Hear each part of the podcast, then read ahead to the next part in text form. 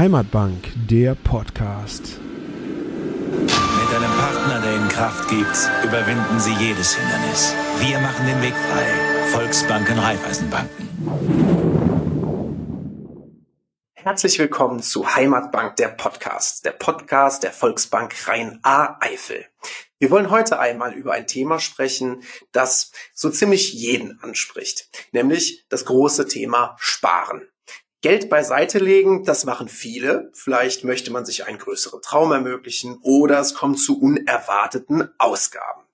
Doch leider wird unser hart verdientes Geld immer weniger wert. Man kann dem Thema Inflation an sich gar nicht mehr ausweichen, da einem im Alltag zum Beispiel beim Einkaufen direkt die Preissteigerungen jeglicher Waren auffallen. Alles wird immer teurer und das Geld, was auf dem Girokonto, Tagesgeldkonto oder Sparbuch liegt, wird seit einigen Jahren auch nicht mehr verzinst und wird Stück für Stück unscheinbar von der Inflation verzehrt, da wir von Zeit zu Zeit weniger fürs Geld bekommen. Ich habe mir heute eine Expertin von der Volksbank Rhein-A-Eifel dazu eingeladen. Ich begrüße Caroline Bernardi. Hallo Caroline. Hallo Yannick. Caroline, du musst uns mal ein bisschen aufschlauen. Wieso funktioniert das konventionelle Sparen auf dem Sparbuch, Tagesgeld oder Girokonto nicht mehr so, wie das früher der Fall war? Schuld daran ist die bisher anhaltende Niedrigzinspolitik der Europäischen Zentralbank, denn die macht es für konventionelle Sparer ähm, gerade unmöglich, dass sie ihr Geld vermehren können, da es dort bisher entweder gar keine oder nur sehr wenige Zinsen gibt. Okay, ähm, das ist die Grundsituation. Was heißt denn das nun? Also was tun, um zeitgemäß Geld anzusparen, um etwas dafür zu bekommen? Im Prinzip muss ich als Anleger neu denken beim Thema Geldanlage und muss neue Wege für mich entdecken und diese auch einfach mal austesten. Einer dieser Wege kann zum Beispiel das Thema Investmentfonds sein. Äh, Investmentfonds kann man sich so vorstellen wie einen großen Topf. Und in diesen Topf wird regelmäßig Geld eingezahlt dass sich dort eine gewisse Summe ansammelt und diese Summe wird dann in unterschiedliche Anlagemöglichkeiten investiert.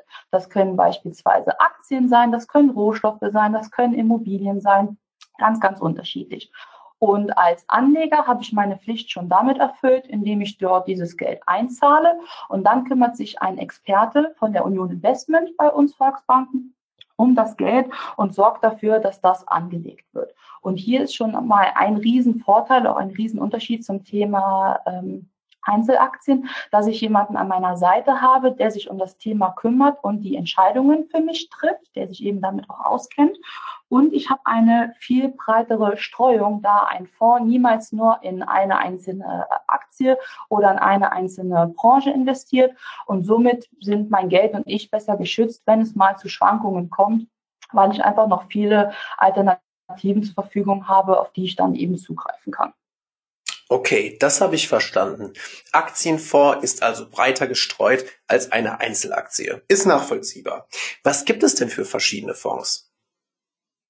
Das ist ganz ähm, unterschiedlich und abhängig von der Chancenorientierung, die der jeweilige Anleger hat.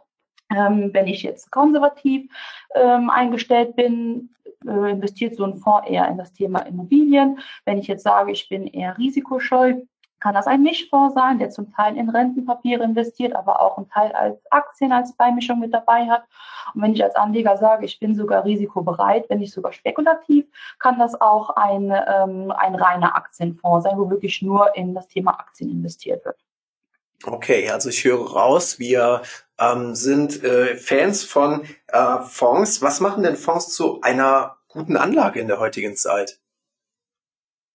Das Schöne an Fonds ist einfach, ich habe die attraktiven Ertragschancen, Ertragsmöglichkeiten, dabei aber eine besonders hohe Flexibilität, was ich persönlich immer sehr, sehr wichtig finde, denn ich habe als Anleger keine feste Laufzeit, an die ich mich halten muss. Ich bekomme eine Haltedauerempfehlung von meinem Berater an die Hand gegeben, aber da muss ich mich halt eben nicht halten. Die Besparung kann jederzeit angepasst werden. Diese Anlage wächst quasi mein ganzes Leben lang mit mir und kann sich immer an die aktuelle Phase anpassen, in der ich mich befinde. Und eben dieses Thema ich habe die Expertise des Fondsmanagers mit dabei, kann mich also weiterhin mit den Themen beschäftigen, die mich jetzt persönlich interessieren und muss mich eben nicht morgens als allererstes um meine Geldanlage kümmern. Das klingt grundsätzlich gut. Wir ähm, wissen aber alle ähm, bewegte Zeiten um uns herum. Ähm, wie ist es mit Schwankungen? Wie verhält es sich da? Ist das äh, was, was man berücksichtigen muss? Also kann man da aktuell überhaupt Depots empfehlen? Genau, Schwankungen sind so ein Thema, die werden immer wieder vorkommen. Es gibt quasi äh, immer viele Gründe, die gegen eine Anlage in Wertpapiere oder gegen eine Anlage in Fonds sprechen. Aber es gibt einen Grund, der wirklich dafür spricht. Das ist zum einen die langfristige Wertentwicklung, die ähm, einfach da für sich spricht. Und das Thema Schwankungen kann ich ja auch besonders für mich nutzen, indem ich jetzt sage, ich investiere nicht nur einmalig in einen Fonds, sondern ich investiere regelmäßig monatlich mit dem gleichen Betrag. Dann kann ich nämlich den sogenannten Durchschnittskosteneffekt für mich ähm, für mich arbeiten lassen.